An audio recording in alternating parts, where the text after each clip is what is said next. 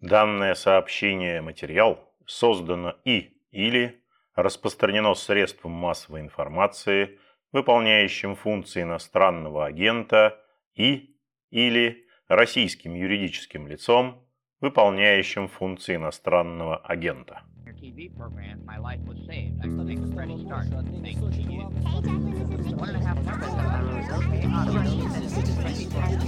Приветствую вас, уважаемые слушатели. Это подкаст «Включите звук» информационного агентства «Росбалт». Ведущий Петр Годлевский, а мой собеседник сегодня руководитель политической экспертной группы Константин Калачев.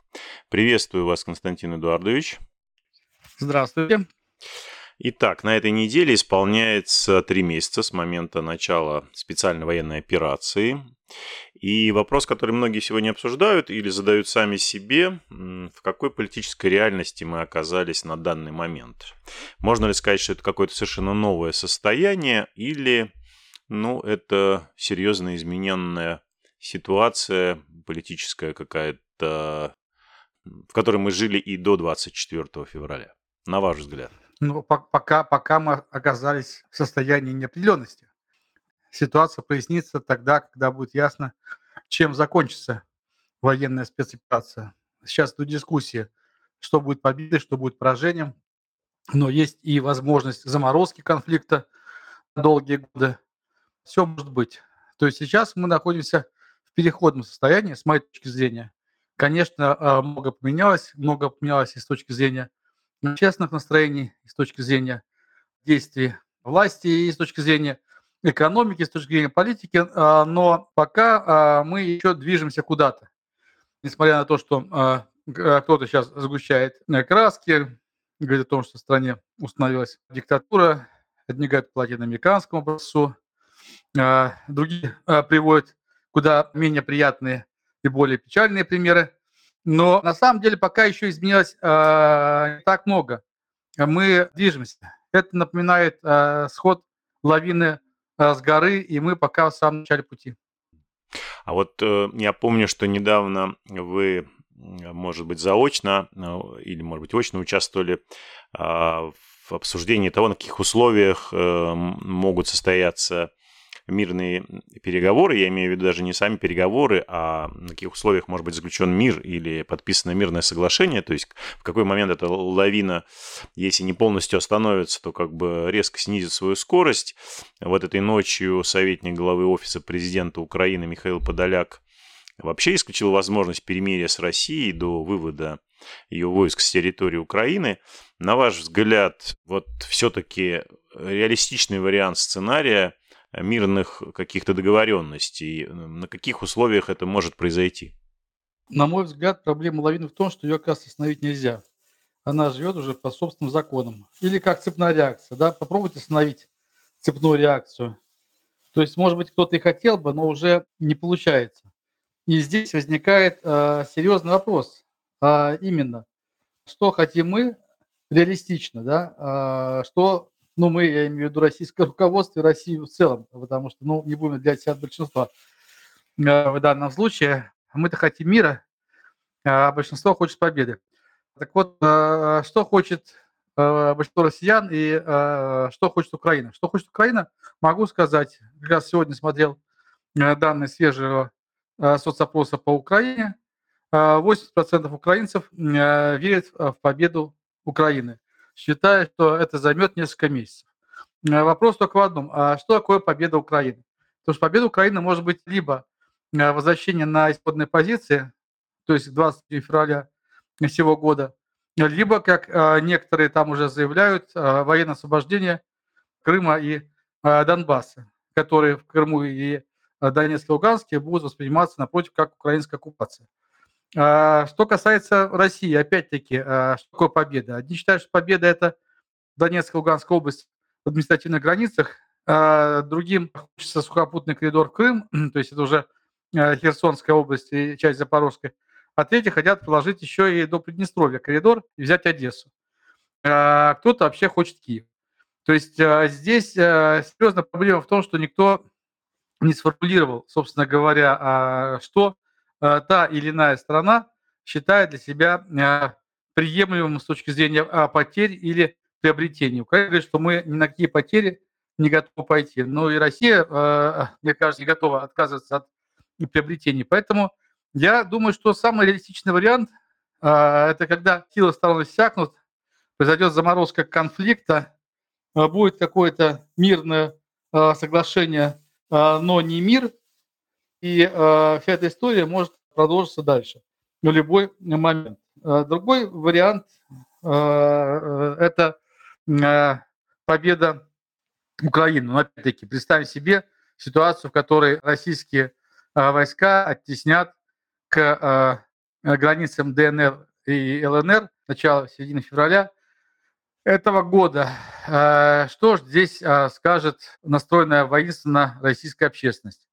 В общем, к сожалению, пока компромисс никак не просматривается. В этом и проблема. Проблема в том, что хотелось бы найти какой-то компромиссный вариант найти возможность остановить кровопролитие, потому что те сторон будут только нарастать, это совершенно очевидно. И в любом случае, как мне кажется, любая победа будет первой, а может быть, это ситуация, когда победителей не будет вообще, потому что надо рассматривать не с точки зрения дня сегодняшнего, а с точки зрения перспектив, краткосрочных, среднесрочных, долгосрочных.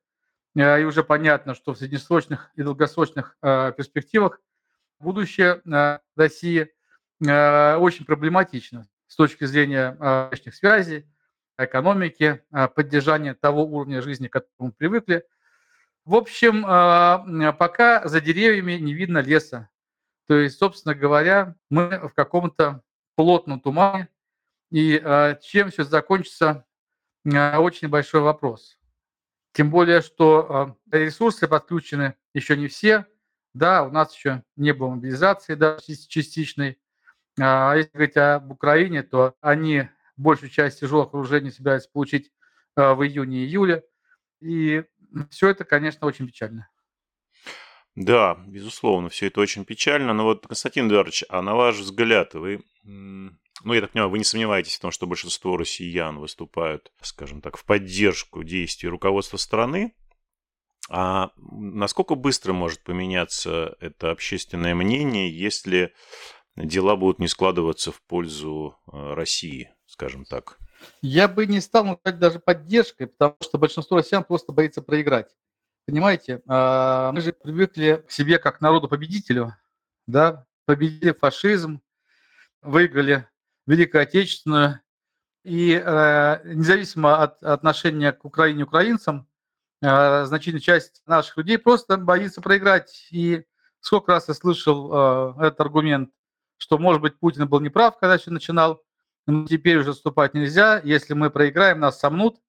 Надо теперь уже идти до конца. Знаете, это напоминает сюжет фильма, э, в котором человек в случайной драке убивает соседа, потом приходится устранять свидетелей, ну и так далее. И, э, собственно говоря, в конце концов он становится реальным э, преступником.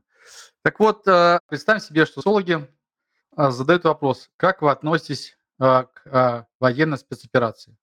И предлагают три варианта ответа. Да, поддерживаю, нет, не поддерживаю. И третий вариант, скорее бы она закончилась. Я предполагаю, что третий вариант стал бы самым популярным. Или, может быть, шел бы наравне а, с поддерживаю. А при этом замечу, что те, кто говорит поддерживаю, предполагают, что все закончится быстро и победа России. Если им сказать, что все затянется, а победа а, России это только один из возможных вариантов, то и они выберут третий вариант. Поэтому я бы не стал говорить о том, что э, общество безоговорочно, люди безоговорочно поддерживают то, что происходит. Они не хотят проиграть в большинстве своем. Это, во-первых. А, но те же самые люди а, не хотят, чтобы все это затянулось на годы, как это было с войной в Афганистане. Ну, или можно вспомнить самую длинную войну второй половины 20 века, война Ирака и а, Ирана, которая растянулась на 8 лет, вот этого люди точно не хотят. Все надеялись и рассчитывали на то, что все закончится быстро. Быстро э, не получилось. И сейчас будет происходить переосмысление. А дальше уже вопрос. У одних переосмысление произойдет после того, как они увидят фотографии из э, Мариуполя или еще откуда-то. А у других тогда, когда э, холодильник начнет пищать, положите в меня хоть что-нибудь. Да, это известный аргумент. Телевизор или холодильник. Ну, это на самом деле банальность даже, я бы Да. сказал. А, Это уже, это уже звучит банально, но дело в том, что а, у кого-то сознание определяет бытие, да, а у кого-то бытие определяет сознание. Марксист скажет, что бытие всегда определяет сознание. Но я скажу, что это не так. Например, у интеллигентных людей бытие не определяет сознание, сознание определяет бытие. А, Так вот, а, мне кажется, что а, те, у кого бытие определяет сознание, для них важно будет, чтобы власти гарантировали им, если даже снижение э, жизненного уровня, то до каких-то приемлемых величин. А вот э, для тех людей, которые не от желудка живут, да, не желудком одним, для них важнее другое, да. Ну, например, количество жертв. Да, вот я сейчас периодически вижу сообщения официальных СМИ региональных, которые э, многие ведут списки погибших своих земляков. И, конечно, даже сложно себе представить, э, сколько всего во время спецоперации наших соотечественников погибло. И мы пока данных Минобороны не знаем. Минобороны новых данных э, не выдает. Но, опять же, пока гибнут э, те, для кого война профессия. А вот все точно совершенно должно поменяться, а если будет хотя бы частичная мобилизация. То есть до тех пор, пока гибнут контрактники, люди этого могут и не замечать. В конце концов, они деньги за это получают, скажут люди. И, кстати, и семьи же бывают тоже разные. Да? Если где-то в глубинке за покойного дают 5 миллионов, вот, а тут я э, читал интервью э, жены погибшего м, бойца, который сказал, что на троих они получили 12 миллионов. А это как-то для них смягчает боль утраты, потому что речь идет о, о- о людях, скажем так, о не самых преуспевающих и отнюдь не о среднем классе.